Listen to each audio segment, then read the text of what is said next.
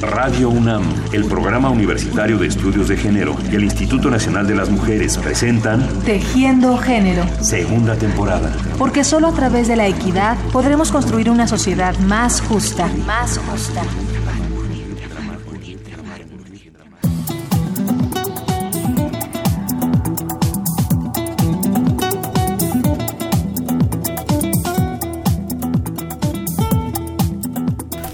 Les damos la más cordial bienvenida a todos y a todas y nos gusta mucho la idea de reflexionar con ustedes en otra emisión más de Tejiendo Género en su segunda temporada.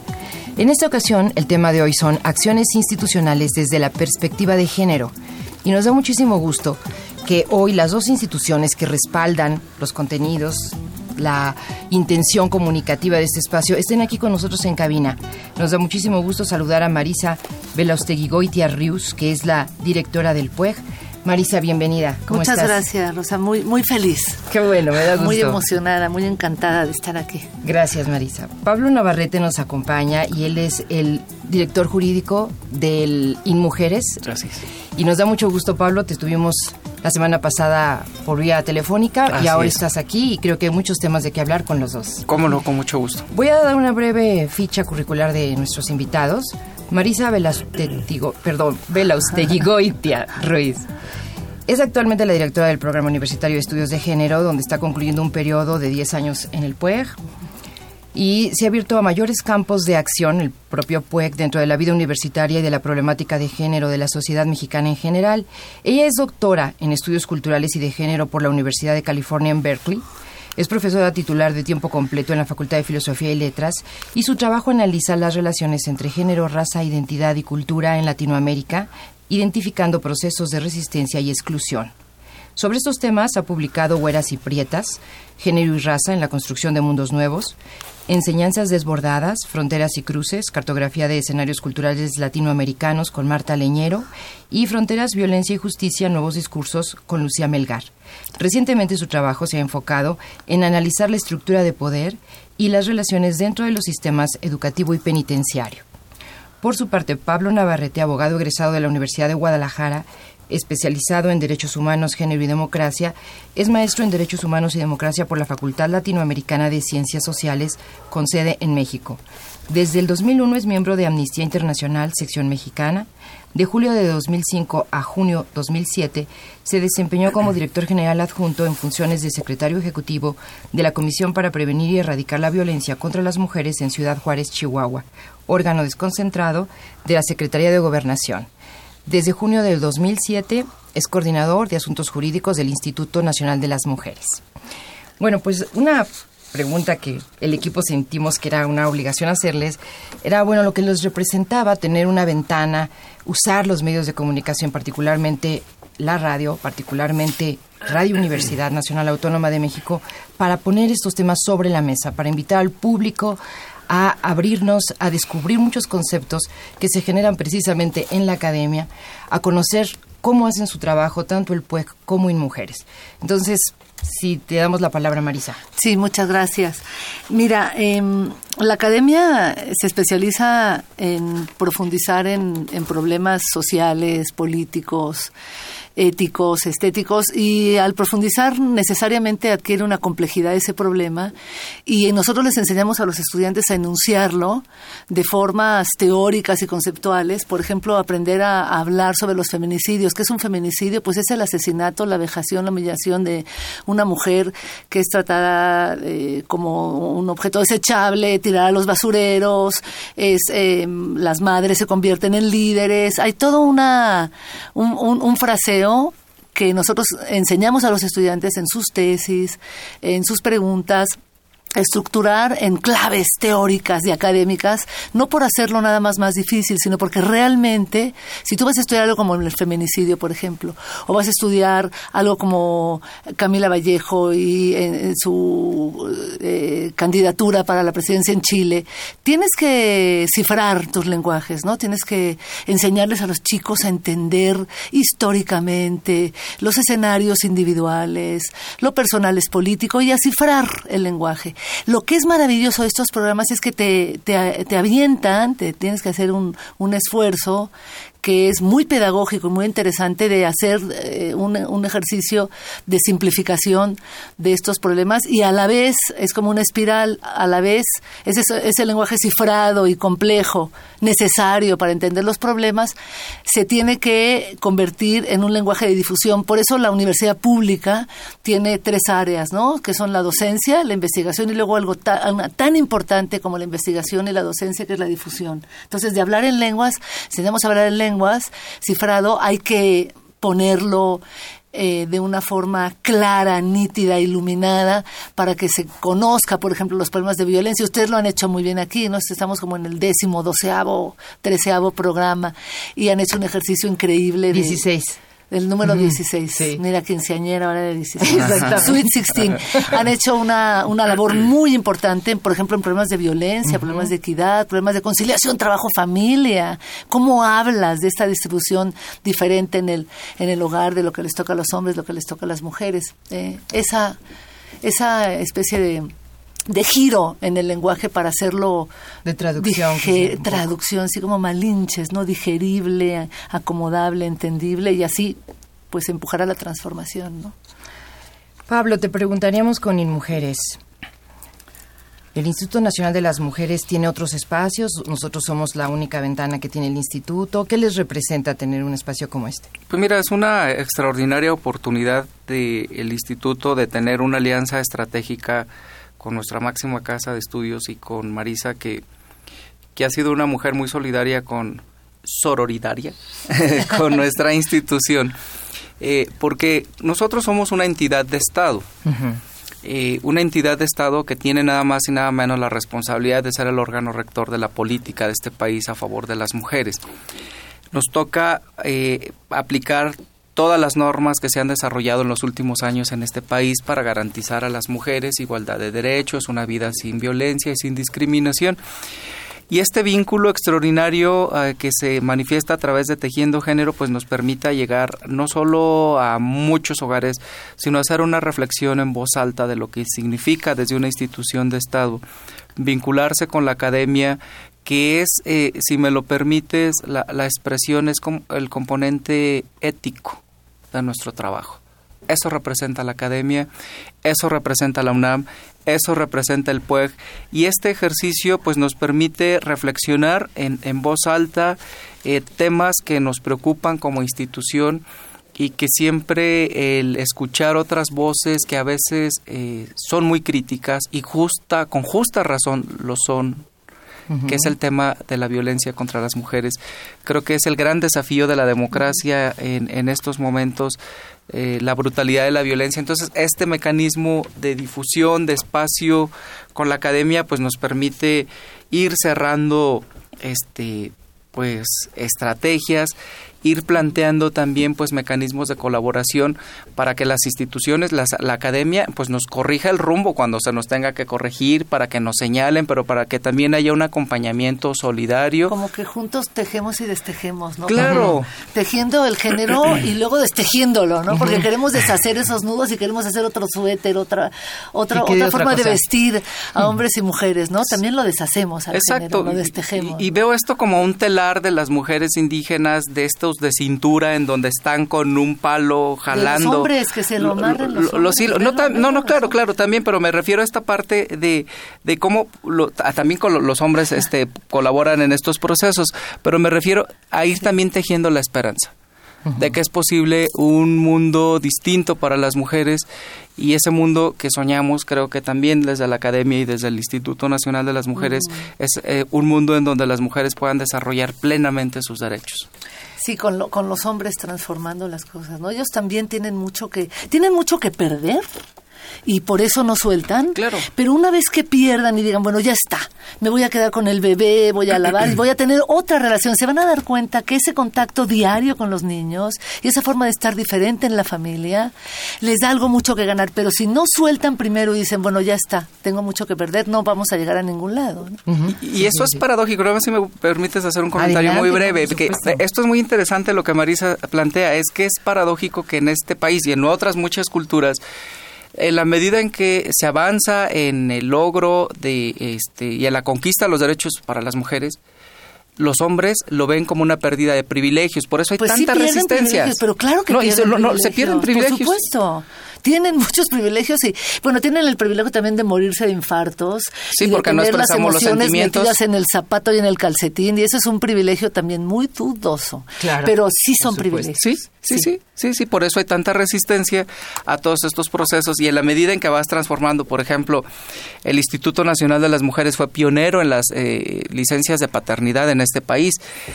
Había muchas críticas cuando planteamos las, la licencia de paternidad, que era un gasto innecesario. Nosotros decíamos en ese entonces, eh, quien presidía el instituto, no es un gasto, es una inversión extraordinaria porque le permites también a los señores ser, verse y asumirse más allá del proveedor, porque cuando terminamos el papel de proveedores, Marisa, este, nos deprimimos muy feo. Se muere. Eh, nos morimos. Hay que levantar. ya no hay razón para vivir. Ya, porque se acabó. También, claro. Entonces generamos un vínculo distinto y además es muy, muy curioso porque había eh, muchos cuestionamientos. Que iba a ser muy caro, ya vimos que no es muy caro, que muchas mujeres iban, este, que muchos hombres iban a embarazar este, intencionalmente a sus parejas para tener, Para gozar de- para gozar de la de- licencia. y ya vemos que ni una ni otra y sí dignificamos también lo que significa ser padre y hacerse responsable, hacernos responsables de nuestra tarea en el cuidado de los hijos e hijas y en las tareas domésticas. Bueno, pues de eso estamos hablando aquí esta tarde en Tejiendo Género con Marisa Goitia del PUEC, directora del Programa Universitario de Estudios de Género, y con Pablo Navarro, que está aquí con nosotros. Navarrete. Navarrete, perdón, de InMujeres, que es el Instituto Mexicano de las Mujeres. Y te lo dices bien y te equivocas en Navarrete. Exacto, ¿viste? Precisamente porque es un chip, eso es algo. Bueno, pero les tenemos una sorpresa a los amigos que estén a- y amigas que estén escuchando este programa, que tenemos cuatro ejemplares de Pedagogías en Espiral, experiencias y prácticas, precisamente de Marisa y de Rian Lozano. Y tenemos cuatro ejemplares de Intrusos en la Universidad de Ana Buquet, Jennifer Cooper, Araceli Mingo y Hortensia Moreno. Tenemos dos paquetes con Violencia contra las Mujeres en México de Irma Saucedo González. Así que si ustedes llaman, les podemos obsequiar estos libros. Ya saben que al azar se eligen cuatro pers- personas a través de Facebook y a través de las llamadas por teléfono. Y por cierto, el teléfono, importantísimo, 55 36 89 89. Tomen nota del 55 36 89 89. El correo electrónico es tejiendogénero arroba gmail.com y en Facebook y en Twitter nos encuentran como Tejiendo Género. También ustedes pueden intervenir en esta charla, reflexionar con nuestros invitados. Vamos a escuchar un ejemplo de algunas de las cápsulas que a lo largo de estos meses se han ido transmitiendo en este programa. El programa no está concluyendo, esa es parte importante porque parece como si estuviéramos cerrando la segunda temporada y no, no es así. Simplemente es un momento para analizar qué hemos hecho y por dónde van estas instituciones que nos respaldan. Vamos a escuchar la cápsula.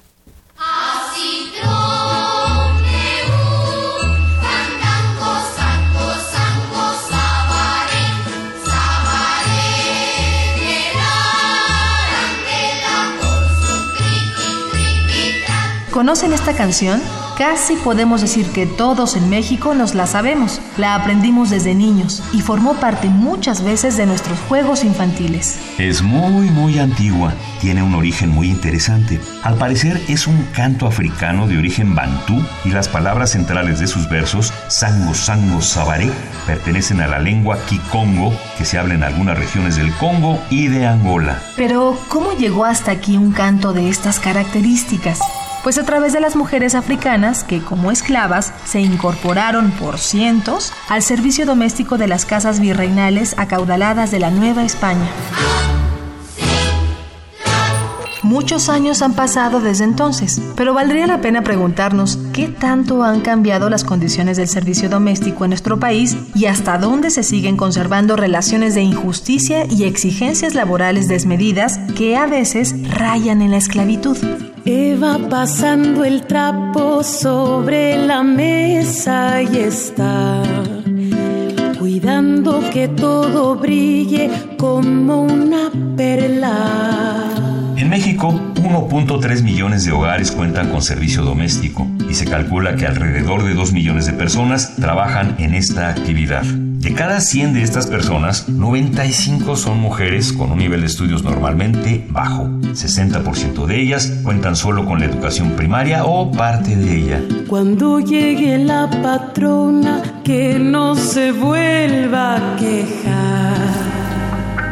Existen sin duda relaciones laborales justas y bien establecidas para algunos casos de trabajo doméstico, pero son las menos y suelen depender en mayor medida de la buena disposición y de la conciencia de los patrones que del cumplimiento de una reglamentación laboral que proteja los intereses de las trabajadoras del hogar. Nueve de cada diez de ellas no tienen un contrato laboral y están expuestas a despidos por problemas de salud o por situaciones injustificadas sin tener derecho a ningún tipo de indemnización digamos, nosotros las que trabajamos en casa, se puede decir que si no laboramos el día que nos toca, pues ya nos quedamos sin una entrada económicamente.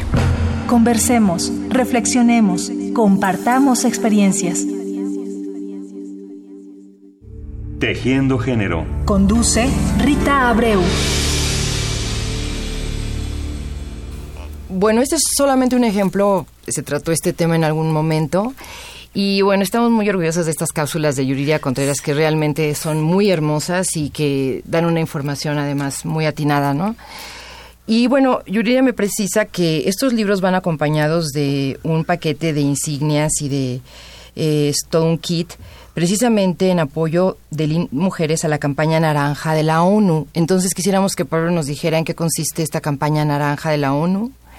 Y perdón, perdón, Pablo, nada más recordar al público que estamos en vivo, que usted puede participar, que el 55 36 89 89 está a su disposición y que será un placer que usted aquí con nosotros haga estas reflexiones. En Twitter y Facebook nos encuentra como Tejiendo Género y en el correo electrónico tejiendogénero.gmail.com.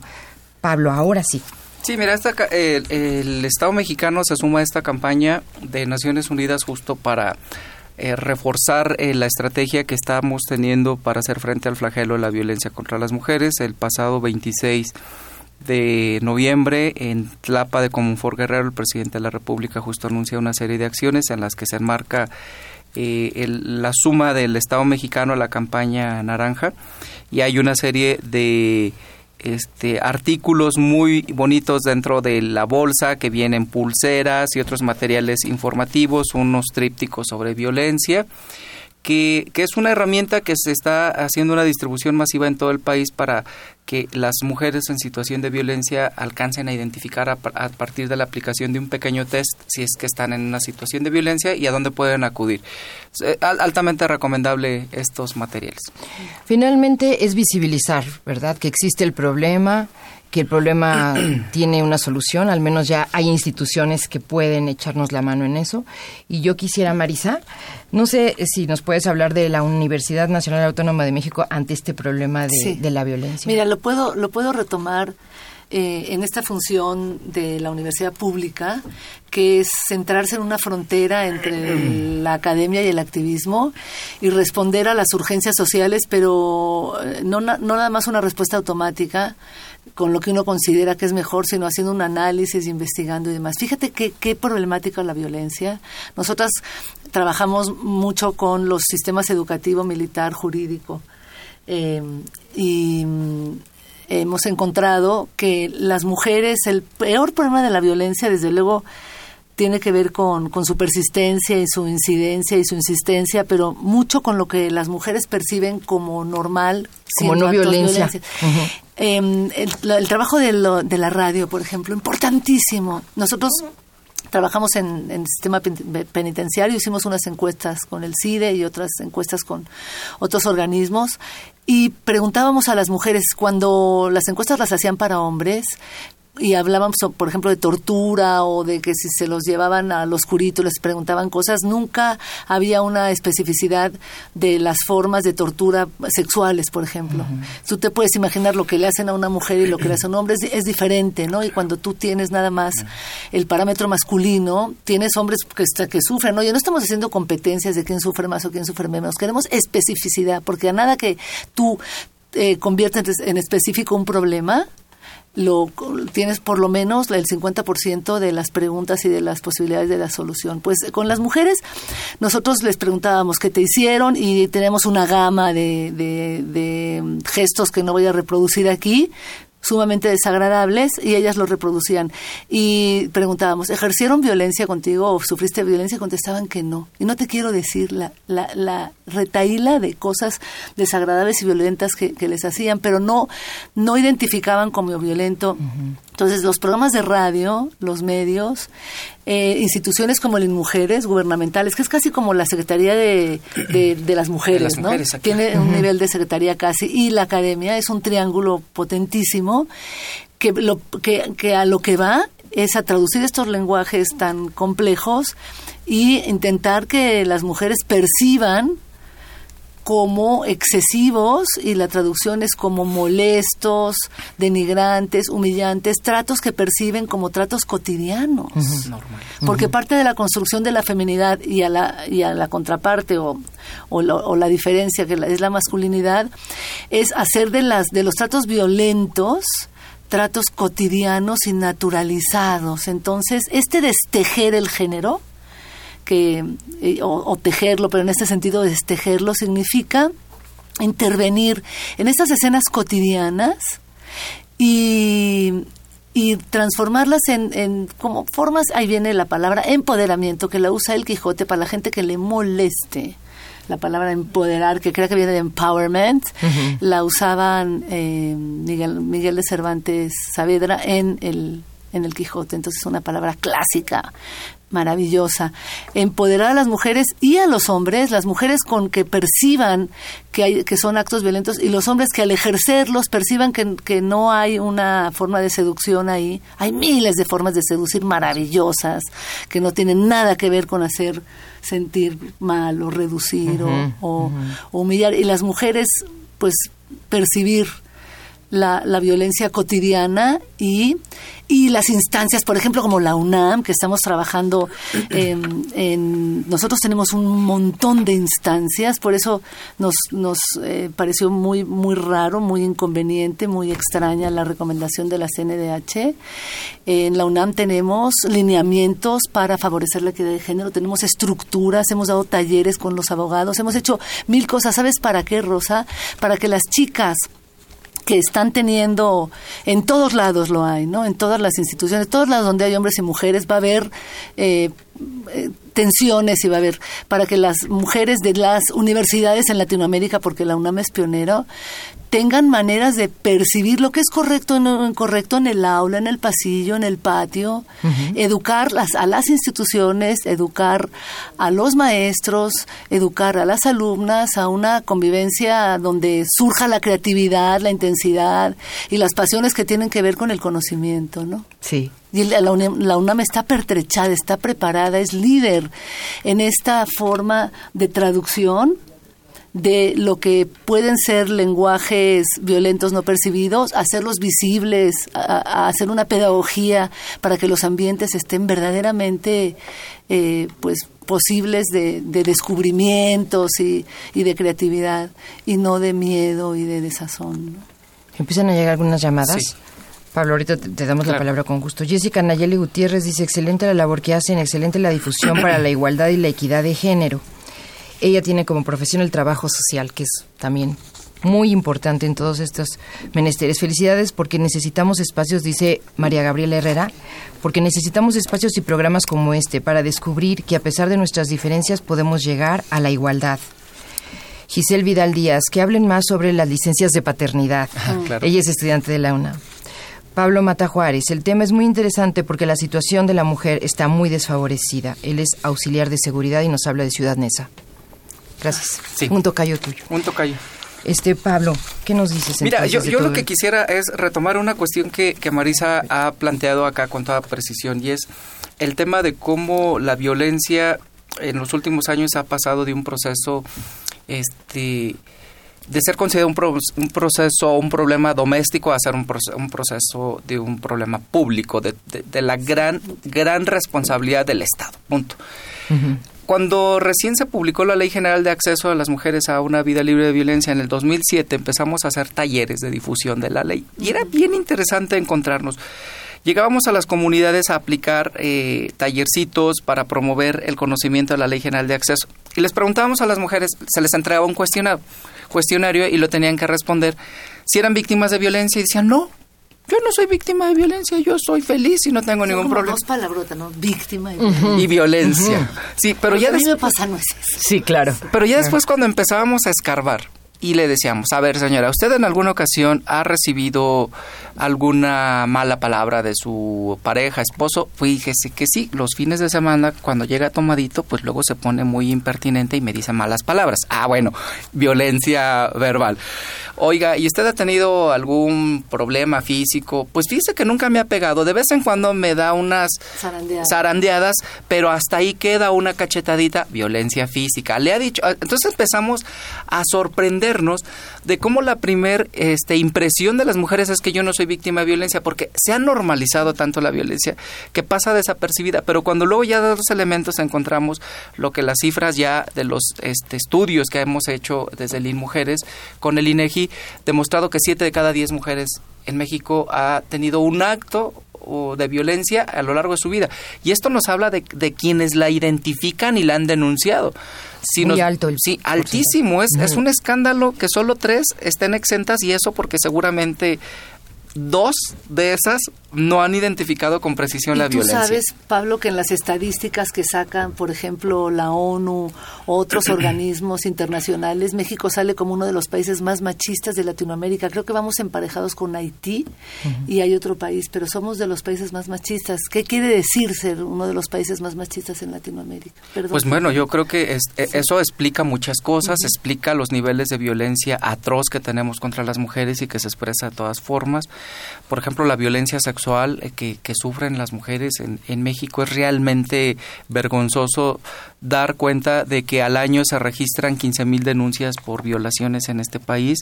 Se estima, eh, los grupos de expertas y académicas estiman que por cada caso denunciado hay ocho que no se denuncian y no se denuncian ¿por qué? Porque no hay confianza, no hay credibilidad de la autoridad, porque hay un esquema institucional de violencia hacia las mujeres víctimas de violación, donde se reproduce la violencia en contra de ellas y lo que hay es este pues no se les crea a las víctimas, se les coloca en una posición de doble vulnerabilidad y de esos 15.000 actos de, violen de violencia sexual, violaciones denunciadas al año, en promedio solo 4.000 son sancionadas. Este dato viene en un excelente estudio que realizó el Instituto Nacional de las Mujeres con ONU Mujeres, el Colegio de México y la Comisión de Feminicidios en la Cámara de Diputados, que lo pueden consultar en nuestra página web, que es Feminicidio en México, aproximación, tendencias y cambios, que ya hay dos versiones y que bueno, aquí más adelante, si nos da tiempo, comentaré algunos datos estadísticos de los homicidios de mujeres registrados en los últimos 25 años. Bueno, y otra cosa que escandaliza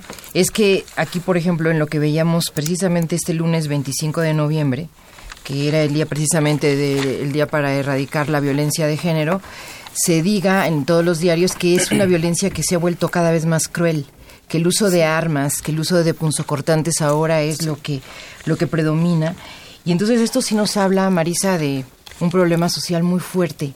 No sé si es el machismo, es todo el tejido en general, es Sí. algo que si está tú si tú analizas por ejemplo la las- las- la forma de la, la crueldad y la intervención en los cuerpos no La- las las rajadas los cortes las eh, y los discursos que tienen que ver con el crimen organizado son discursos muy masculinos. Soy yo soy tu padre y yo soy el más fregón y a mí se me hincan. Si, si tú analizas por supuesto hay un discurso económico hay un discurso político hay un discurso de consumo de drogas y demás que son discursos, muy especializados y muy importantes. Nosotros nos dedicamos a hacer estudios de género no, no, no, no yo particularmente, pero hacemos en el feminismo estudios de género para entender el problema del crimen organizado, también con una con un exceso de ejercicio de una masculinidad y un patriarcado violento. Entonces, ahí está otra vez la palabrita, patriarcado, masculinidad, exceso, violencia.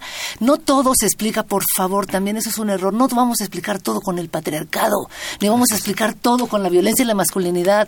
Hay eh, flujos económicos, hay también eh, Una discriminación y- hasta y, y discriminación racial, racial, pero, injusticia pero también se explica económicamente la zona de frontera y muchas cosas, las adicciones, pero eh, es, es- ojo, explicarse el crimen organizado bajo las nociones de patriarcado violento y patriarcado cruel, porque son en un 90% hombres, y las mujeres que acceden, que son como la de Reina del Pacífico y todas ellas, que son pocas, tienen una cosa súper interesante de administración de la feminidad y la masculinidad que, que las lleva a subir porque usan la blandura también de la mano de la crueldad.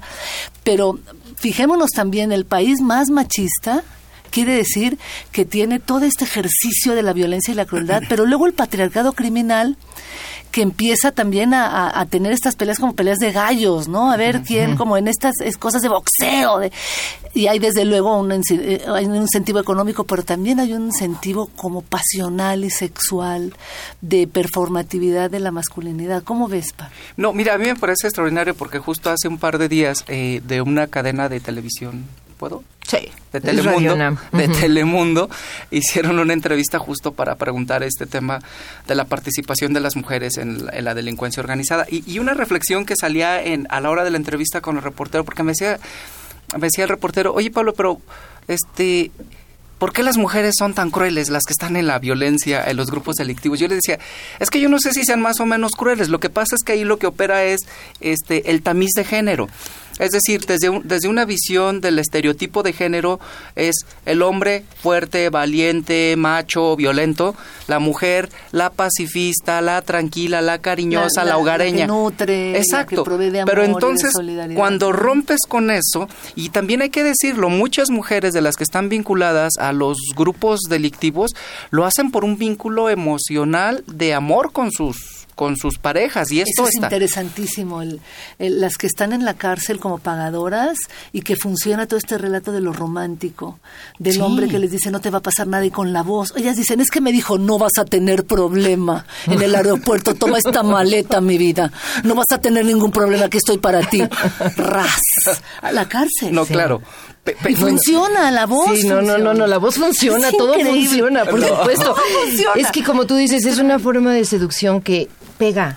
claro Sí, pega. eso y súmale el chantaje No, no. Pero pues súmale ya. el chantaje de quien está recluido, de que si no traes la droga, entonces yo no voy a poder pagar la este, seguridad interna, entonces voy a estar en riesgo.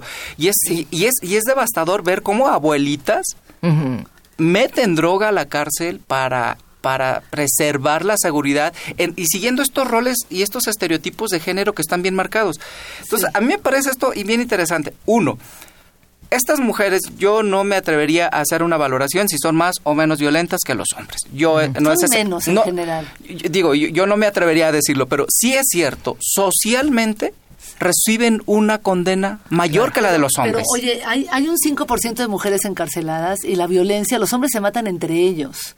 ¿Quién, es, quién tiene enterrados a la mitad de, la, de, de- de los jóvenes, un tercio de los jóvenes? Los propios hombres. O sea, las mujeres no son las que matan en general. Claro. Las mujeres mueren pero no matan. No sabemos quién mata porque todo es un anonimato espeluznante. Pero sí sabemos que, lo, que esta masculinidad y este patriarcado criminal se mata entre sí y Claro. mata a las mujeres. ¿Cuántas asesinas? A ver, ¿cuánto, qué, qué porcentaje creen que hay de asesinas en Santa Marta?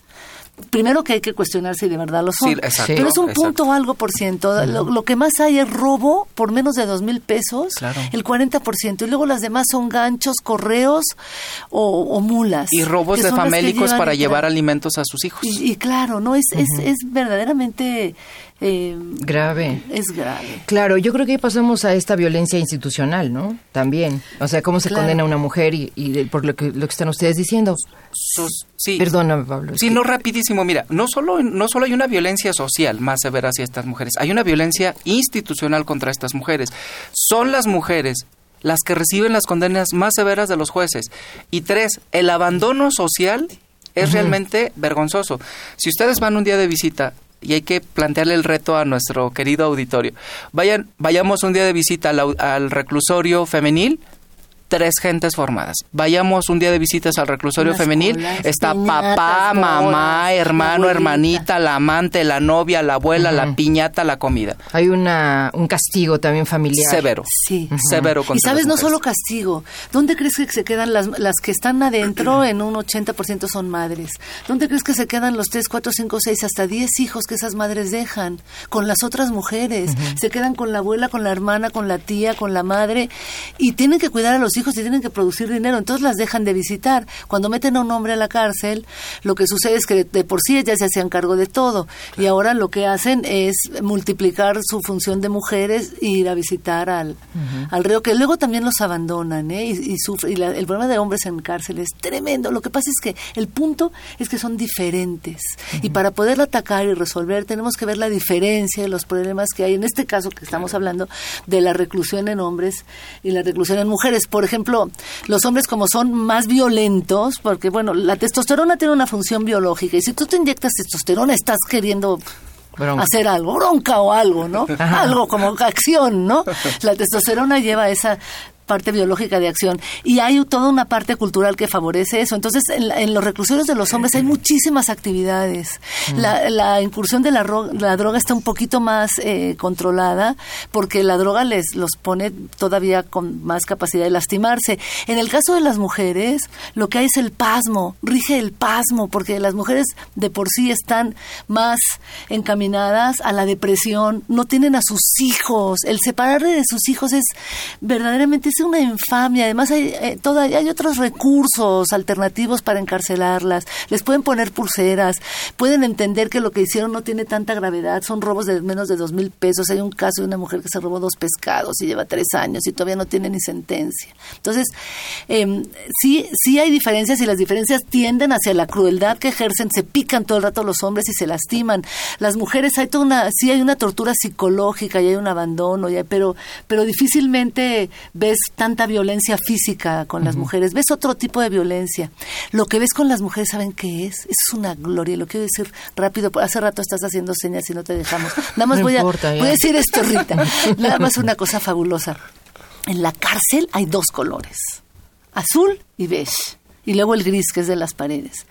Pero lo que hacen las mujeres, que normalmente se dice las viejas no pueden estar juntas porque se pelean, es, no saben la cantidad de prácticas sexuales de prácticas sexuales que ya no son estas normativas de hombre y mujer, de todo, prácticas sexuales de abrazo, de besos y de relaciones sexuales que se derivan cuando las mujeres están juntas. Hay una proliferación de posibilidades.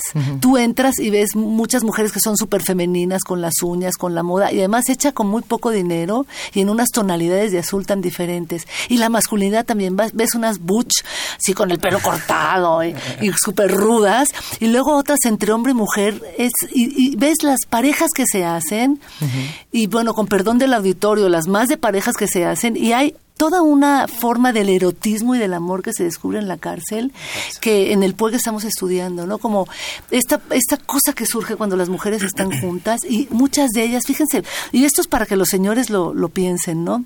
Y las señoras, muchas de ellas eh, tienen placer por primera vez cuando están entre, entre mujeres y con otras mujeres. ¿Qué pasa?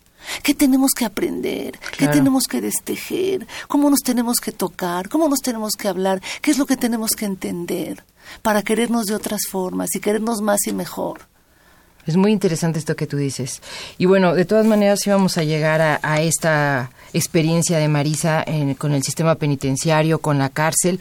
Simplemente tenemos una capsulita que decir y tenemos que, decir, que poner y recordar al público, bueno, además de que siguen llegando llamadas y ahorita las vamos a leer, que estamos en el 55 36 89 89, que esperamos sus comentarios, que en Facebook y en Twitter estamos como Tejiendo Género, que también esperamos sus correos en tejiendogénero.gmail.com. Vamos con esto. Amigo, ¿qué te pasa? Estás llorando. Seguro es por desdenes de mujeres. No hay golpe más mortal para los hombres que el llanto y el desprecio de esos seres estas son las primeras líneas de una canción interpretada y convertida en éxito comercial no hace mucho tiempo por Alejandro Fernández. Una canción que ha circulado y se ha repetido hasta el cansancio a través de la radio, los discos, los palenques, los espectáculos. Un amigo con otro amigo se lamenta de los desplantes de las mujeres, esos seres que hacen daño a los hombres, que los hacen sufrir, las traidoras, las mancornadoras, las malpagadoras. Hasta ahí vamos en lo trillado en el estereotipo, en la pobreza de ideas. Pero lo más delicado viene después. Amigo, voy a darte un buen consejo. Si quieres disfrutar de sus placeres, Consigue una pistola si es que quieres, o cómprate una daga si prefieres, y vuélvete asesino de mujeres. Helados, sorprendidos, aturdidos, nos quedamos al escuchar esta estrofa. Pero enseguida la voz del cantante entona unas líneas que pretenden ser tranquilizadoras, que pretenden convencernos de que todo era una broma. Mátalas con una sobredosis de ternura, asfixialas con besos y dulzura, contagialas de todas tus locuras, mátalas. Pero, ¿se puede bromear con esto? Veamos solo el minúsculo botón de muestra de algunos casos muy recientes. Guanajuato. Lucero, de 18 años, estuvo a punto de perder la vida a manos del joven Miguel Ángel Jasso por negarse a tener relaciones con él. Distrito Federal, Dafne Denise Carreño, de 21 años, fue asesinada de dos puñaladas por su pareja, Alejandro Enrique Olivera López. Distrito Federal, Darcy María Lozada, de 20 años, fue golpeada y estrangulada por su exnovio Omar Zamora, quien lo confesó en Facebook. Estado de Morelos, Ana Karen Huicochea Garduño, de 17 años, fue asesinada a balazos por su novio, Eduardo Villalobos Villanueva. Irapuato, Guanajuato. Irán Cortés, de 17 años, fue asesinada por órdenes de su novio, Sergio Sata, porque estaba embarazada y él no quería que su familia se diera cuenta. ¿Dónde está la broma? ¿Dónde la ironía? Conversemos, reflexionemos, compartamos experiencias. Tejiendo género. Porque los temas de género no son solo asunto de mujeres. No son solo asunto de mujeres. Tejiendo género. Bueno, mientras escuchábamos la cápsula, aquí había una serie de comentarios alrededor de Lucero y alrededor también de la juventud, ¿no? Porque también son edades muy tempranas donde están pasando estos crímenes, ¿no? Claro, mira, Eso también este, ha cambiado. Escucha uno la, la canción de este artista y creo que lo que tendría que hacer para reivindicarse con las mujeres que son su gran mercado es una canción que reivindique justo lo que significa ser mujer, su dignidad y sus derechos. Decía la canción que este tomara un arma de fuego y que este con sus manos la mataran.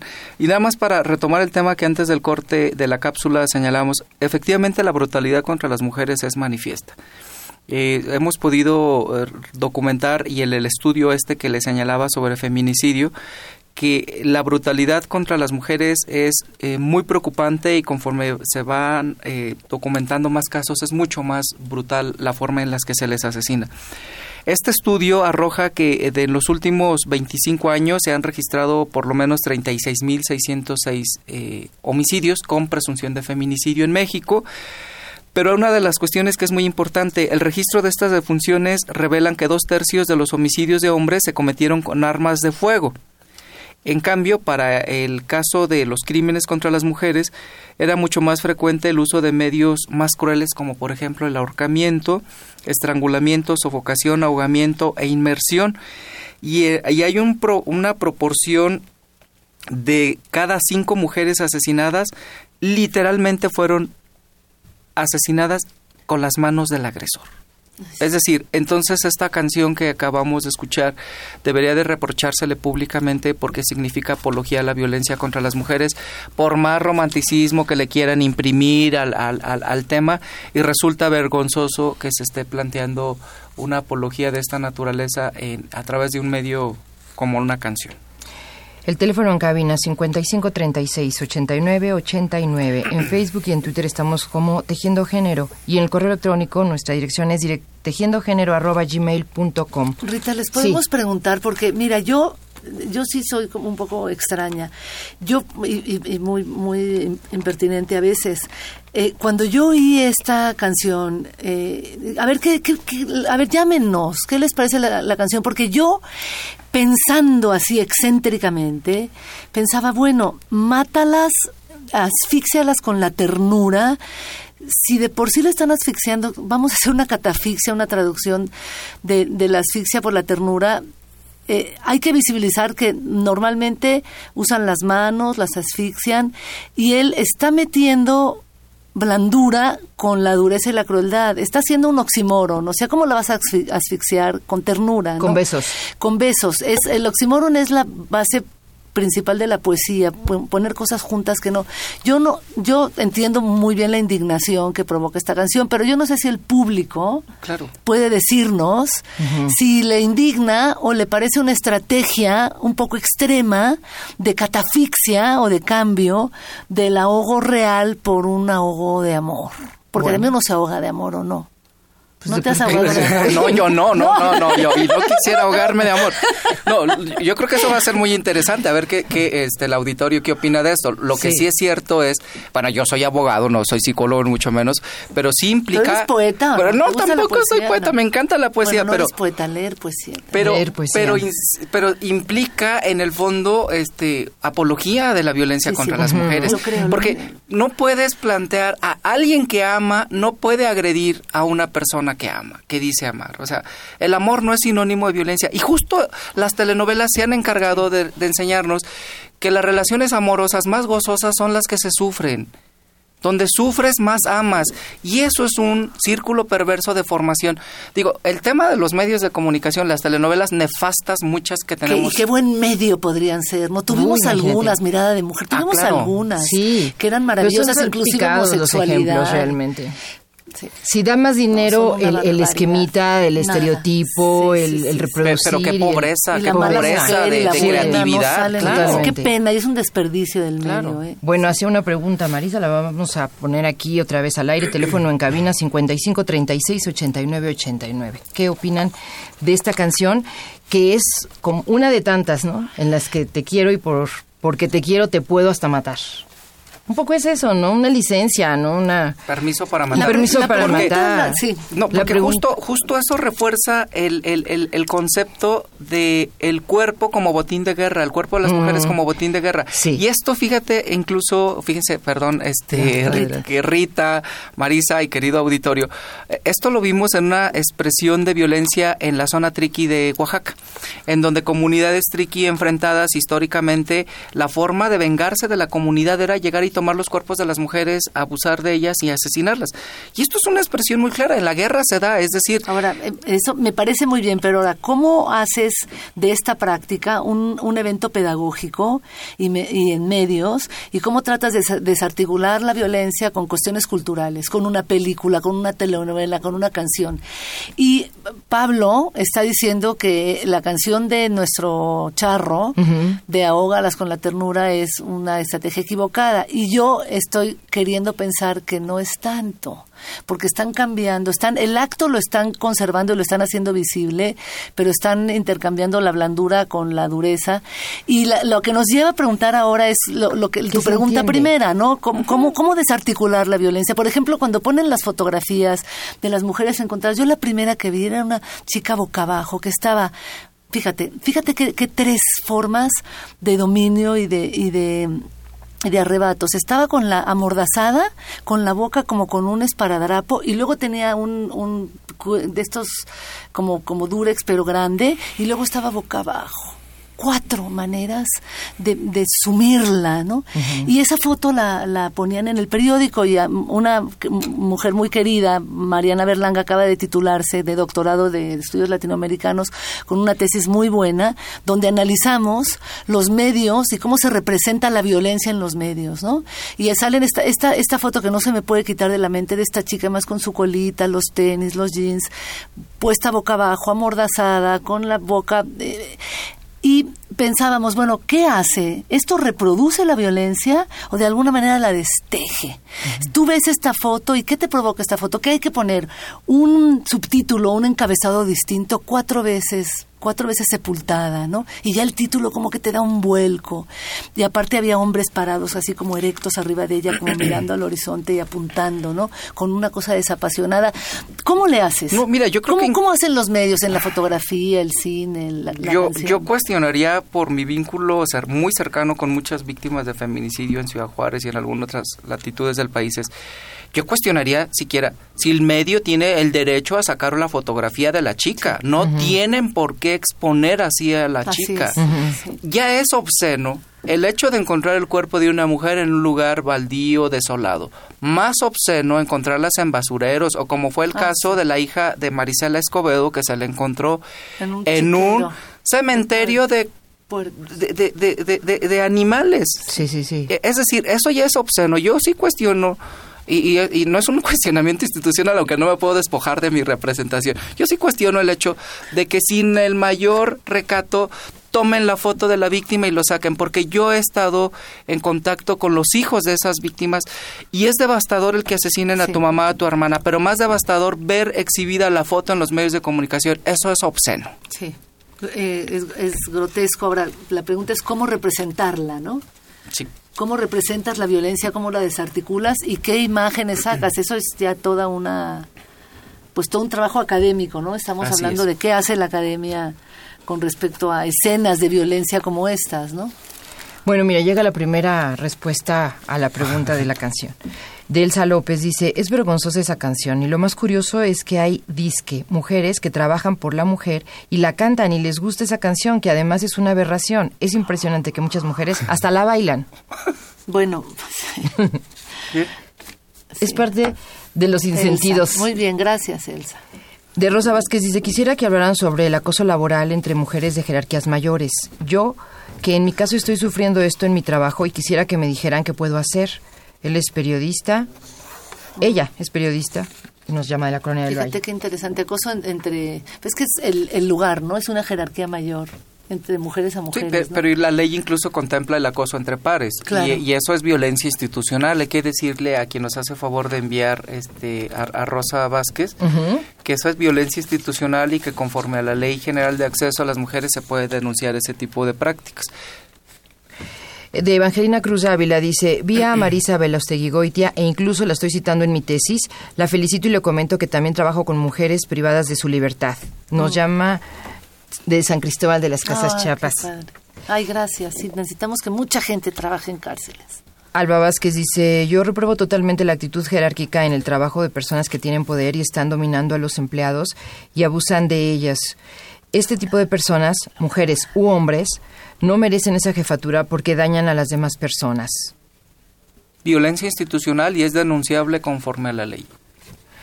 Daniel Pérez, muy interesante el tema del que están hablando.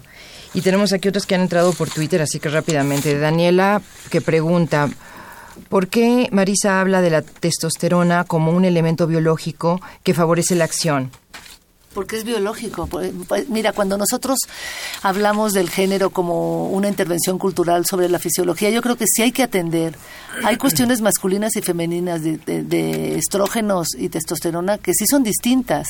Ahora, ¿cómo se lee eso distinto ya en los cuerpos y en la sociedad? Tú no puedes decir que las mujeres son pasivas y los hombres activos, pero sí puedes decir que la testosterona tiene un elemento como de, de movilidad mayor que, que, que- que las hormonas femeninas. Sí hay diferencia en la testosterona y la... No quiere decir que la, que la testosterona sea mejor, y la, pero sí hay diferencia. Hay diferencia y es lo que tú dices, hay que fijarse en esas diferencias, a entenderlas, comprenderlas, ¿no? De pronto.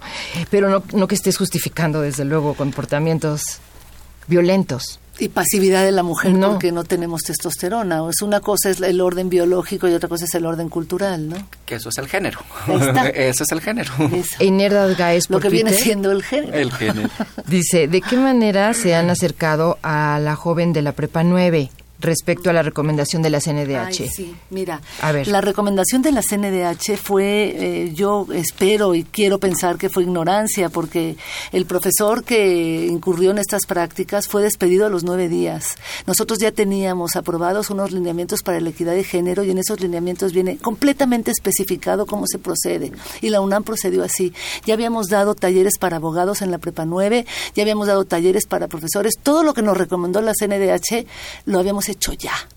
Y no se molestaron en averiguar. Y a mí me, me, me pareció muy eh, pues intrigante que una recomendación se hiciera con esa absoluta ignorancia de lo que ya habíamos hecho y me parece que descalifica a la comisión. Habíamos eh, corrido al maestro, habíamos acompañado a la chica, el abogado general Luis Raúl González, había hecho exactamente lo que se tiene que hacer. Habíamos acompañado a la chica a declarar al Ministerio Público, habíamos estado con la familia, la habíamos dado por por ejemplo, que había perdido un examen, a qué hora, pues verdaderamente una lo que tenemos que lograr es que no pasen esas cosas, pero eso es, eso está pasando en todo el mundo y la UNAM es primera en eh, tener sistemas y estar pertrechada para que cuando pasen, porque es muy difícil destejer todas estas cosas de las que hemos estado hablando aquí, y ahí vamos. Eh, en la prepa 9 sabemos lo que pasó y sabemos ahora lo que la UNAM hizo mucho antes de la recomendación. No ha lugar una recomendación como esa. Y, y, bueno, y la UNAM hizo, la aceptó porque, porque somos así, y ahora estamos volviendo a dar cursos y enfatizando esta labor eh, en la prepa 9 y en todas. Ya lo teníamos programado, no nos ayudaron nada, eso, nosotros sabemos lo que tenemos que hacer.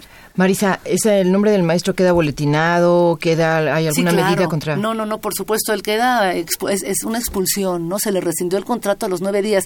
Eh, once, si, hubiéramos, si no hubiéramos tenido vacaciones, porque fue mayo y tenemos el 5 de mayo, el 10 de mayo y el 15 de mayo, lo hubiéramos rescindido antes. Fue de verdad expedito y a la chica se le atendió y estamos ahora trabajando en nuestra comisión especial, pues medidas pedagógicas, culturales mucho más eficientes para que estas cosas dejen de suceder. Pablo, fíjense, tenemos cuatro minutos. Bueno, dice América en Twitter, qué curioso, jamás había puesto atención a la canción, parte de la costumbre en la que las mexicanas, ¿no? De pronto caemos. Es muy importante, Pablo, que tú nos digas lo que hace Mujeres. Mira, el instituto, por supuesto, es una instancia rectora ¿Y qué significa eso? Que nos corresponde nada más y nada menos de verificar que todas las dependencias y entidades de la Administración Pública Federal incorporen componentes de género en su quehacer institucional. Eh, a partir de la, una decisión importante que tomó el presidente de la República de considerar el género como un eje transversal en el Plan Nacional de Desarrollo, esto está revolucionando la causa de las mujeres en México y el trabajo que estamos desarrollando como Instituto Nacional. Es decir, a partir de ahora, lo que hagan las instituciones, todas debe de tener un componente de género, es decir, tiene que verse el efecto diferenciado que tienen las políticas públicas sobre las personas y las consecuencias que tienen esas políticas sobre las personas y entender que no es lo mismo tener frente a una mujer que a un hombre. Siempre hay un efecto diferenciado y hay condiciones de históricas de violencia y discriminación contra las mujeres que deben tomarse en cuenta para que justo las políticas, en la apariencia de igualdad de trato, no esté acentuando ese tipo de prácticas. Y uno de los temas decididos que tiene el Instituto de Trabajo es el del combate a la violencia. Anunciarles al auditorio que ¿Hay una línea telefónica? El, eh, está por darse, está, está la línea, una línea telefónica este, para atender casos de violencia, pero lo que me gustaría compartir en este momento es que por fin después de eh, un largo periodo que, que nos llevó, se ha reformado el reglamento para las alertas de género. En el pasado, las alertas de género fueron planteadas como el mecanismo más innovador de la ley para hacer frente a la situación de violencia de grupos de mujeres. Hoy anuncio tres cambios sustantivos de este reglamento. Primero, ya no es el sistema de violencia conformado por instituciones del Estado mexicano de la Federación y de los 32 mecanismos de la mujer del país los que deciden la alerta.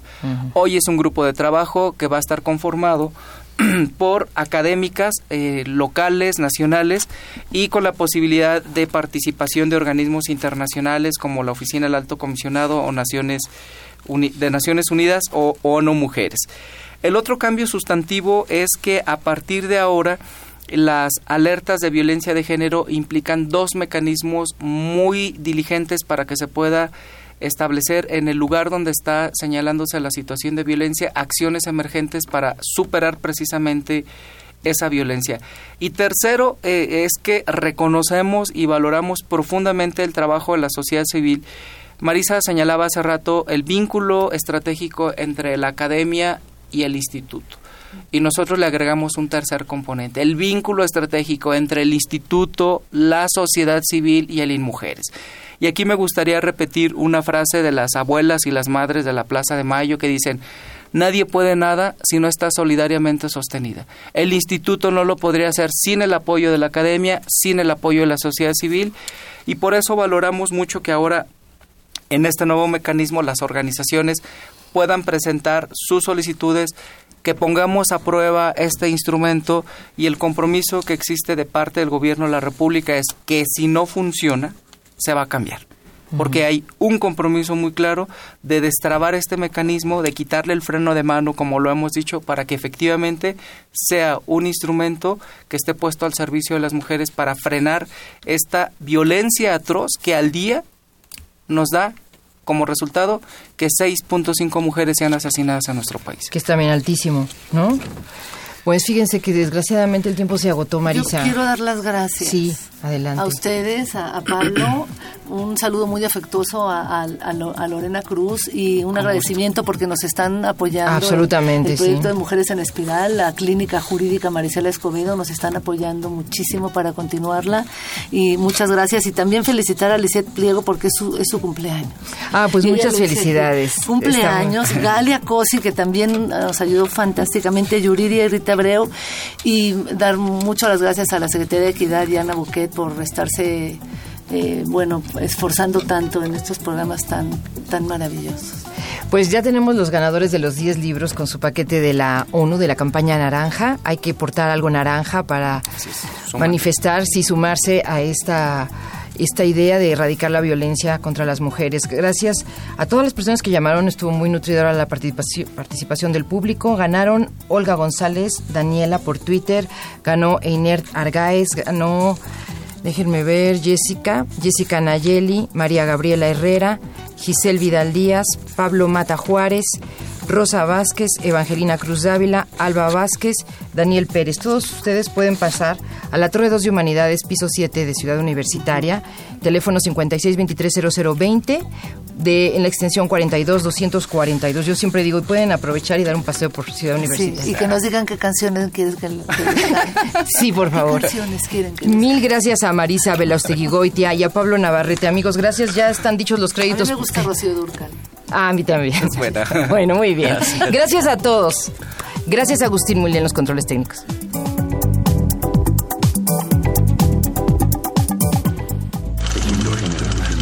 Radio UNAM, el Programa Universitario de Estudios de Género y el Instituto Nacional de las Mujeres presentaron Tejiendo Género. Segunda temporada. Porque solo a través de la equidad podremos construir una sociedad más justa. Más justa.